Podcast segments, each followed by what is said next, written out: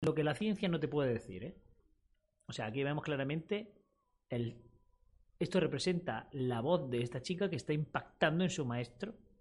Está impactando, está haciendo flash, flash y aparezco a tu lado, ¿no? No sé lo que la ciencia... ¿Qué pone ahí? ¿Se puede ampliar? Protones. Nuclear, fusión. Ah, es que está explicando el Big Bang. Es que estos son los planetas. Pero es que con mi cámara no lo veis, tío. Voy a quitar la cámara. Es que esto es la explosión y aquí la expansión del universo hasta formar las galaxias y los planetas. Qué maravilla, tío. Qué buen ejemplo. Un Kamehameha también, tío. O sea, el Big Bang fue un Kamehameha. Nunca lo había pensado. Tenemos que desarrollar esa, esa teoría, ¿eh? La teoría del Kamehameha creo que me interesa. Bueno, a ver lo que no puede decirnos la ciencia. Y me imagino que sí puede decirnos la religión. Me imagino que, evidentemente, la ciencia mm, a día de hoy no puede decir a ciencia cierta, a ciencia cierta. Esto pasó así, seguro, siempre hay elucubraciones e investigaciones, ¿no? Pero no te puede decir, oye, pues Dios eh, no se cree, siempre hay una hipótesis más, digamos, aceptada, porque puede ser que sea lo más probable que pasara, ¿no? Pero eh, en lo que no nos puede decir la ciencia, a ciencia cierta, valga la redundancia, me imagino que la religión sí lo podrá decir, con pruebas, eh, con pruebas claras, ¿no? Vamos a ver este artículo que encontramos en, en, el último número de la Despertar que salió, ¿vale? El número 3 de, 2000, de 2021. Este año todavía no salió nada, pero estamos en marzo. Así que puede ser que, que salga pronto. Lo que no puede decirnos la ciencia. Aunque los científicos han estudiado tanto como han podido el universo conocido, todavía hay muchas preguntas importantes que no pueden responder. ¿Ha descubierto la ciencia cómo surgieron el universo y la vida? La verdad es que no.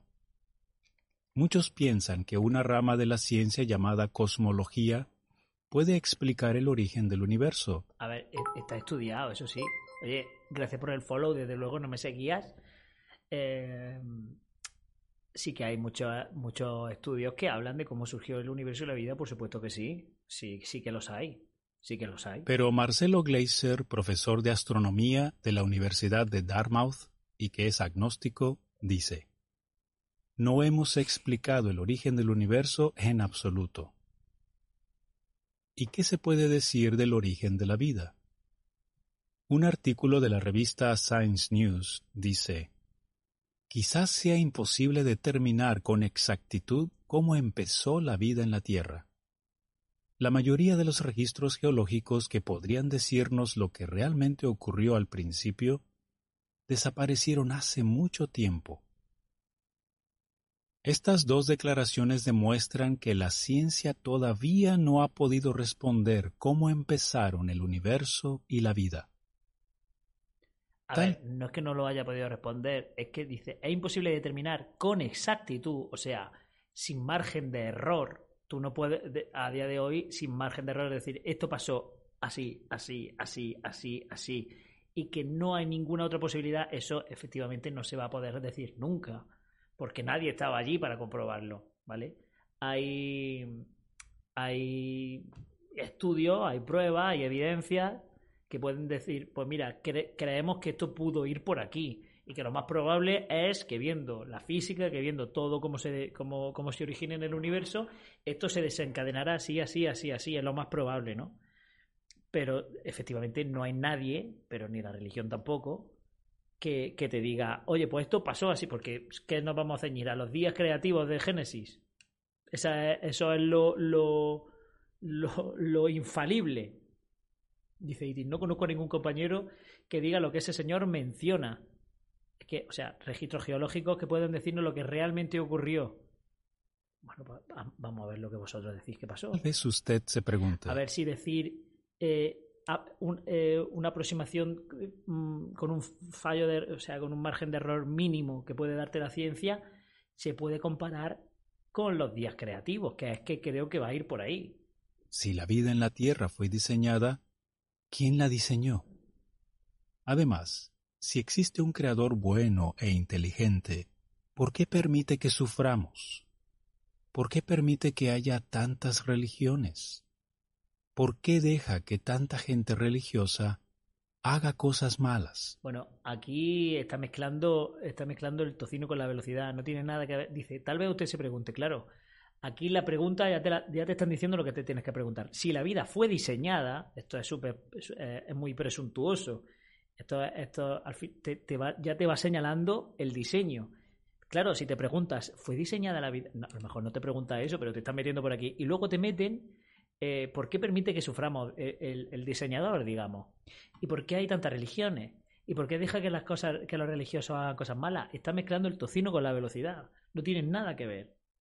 La ciencia no puede contestar esas preguntas, pero eso no significa que no existan respuestas lógicas.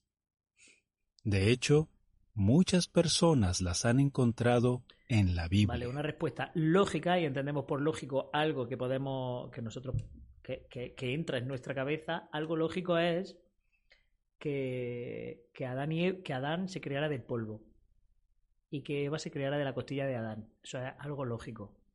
Algo lógico es que, que Dios permite la iniquidad por, y, y, las cosas malas por una puestita que tuvo con el diablo a raíz de lo de Adán y que luego, a pesar de que él sabía cómo iba a restaurar de nuevo la paz de la tierra, que era con el sacrificio de su hijo, hiciera un diluvio.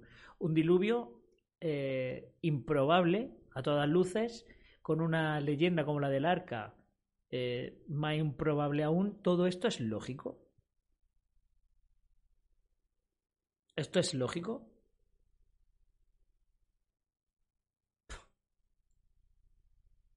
Algunos científicos han dedicado tiempo a examinar lo que dice la Biblia. ¿Le gustaría saber por qué han llegado a la conclusión de que existe un creador?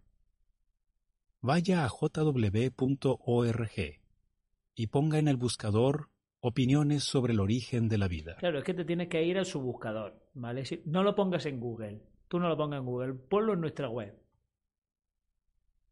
La siguiente es información suplementaria. La ciencia y la Biblia los convencieron.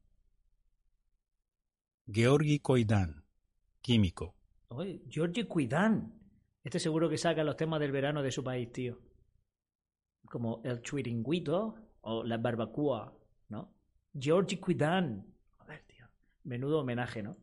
Mi trabajo consiste en ensamblar o unir moléculas. Es como jugar al ajedrez. Hay que prever varios movimientos, si te saltas un paso, la molécula se descompone. La molécula. Mi trabajo parece complicado, pero eso no es nada comparado con los miles de reacciones químicas que se producen dentro de la célula para fabricar moléculas químicas complejas. Eso me lleva a pensar que existe un gran químico, es decir, un creador. Cuando estudié la Biblia me di cuenta de que no es un libro cualquiera. Aunque se terminó de escribir hace casi dos mil años, estoy seguro de que sus consejos siguen siendo prácticos. Sí, debemos apedrear a las mujeres. Debemos decir que estén en silencio porque no pueden hablar, que es una vergüenza y debemos, y no debemos, además, mezclar varios tipos de, de tela en la misma camiseta.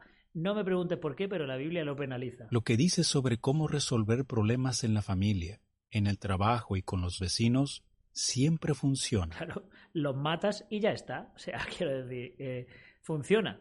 Resolver problemas en el trabajo y con los vecinos, si te molestan, mátalos o córtales el prepucio, como el rey David, que ya tenía un cuchillo que se especial para eso. O sea, el rey David no te cortaba con una navaja cualquiera el prepucio, él ya tenía Claro, cuando ya corta a partir de 200 prepucios, dice, pues me voy a hacer un cuchillo especial para prepucios. Y lo tenía como así, con una doblez, como una hoz, pero con la forma de los huevos, ¿no? Para que no te torbara lo que es el, la pelambre.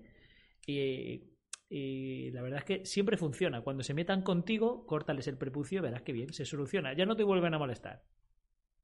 Llegué a la conclusión de que consejos tan buenos como estos solo pueden venir de alguien con una mente superior. Yanda Shue, embriólogo. Es embriólogo, estudia las hembras.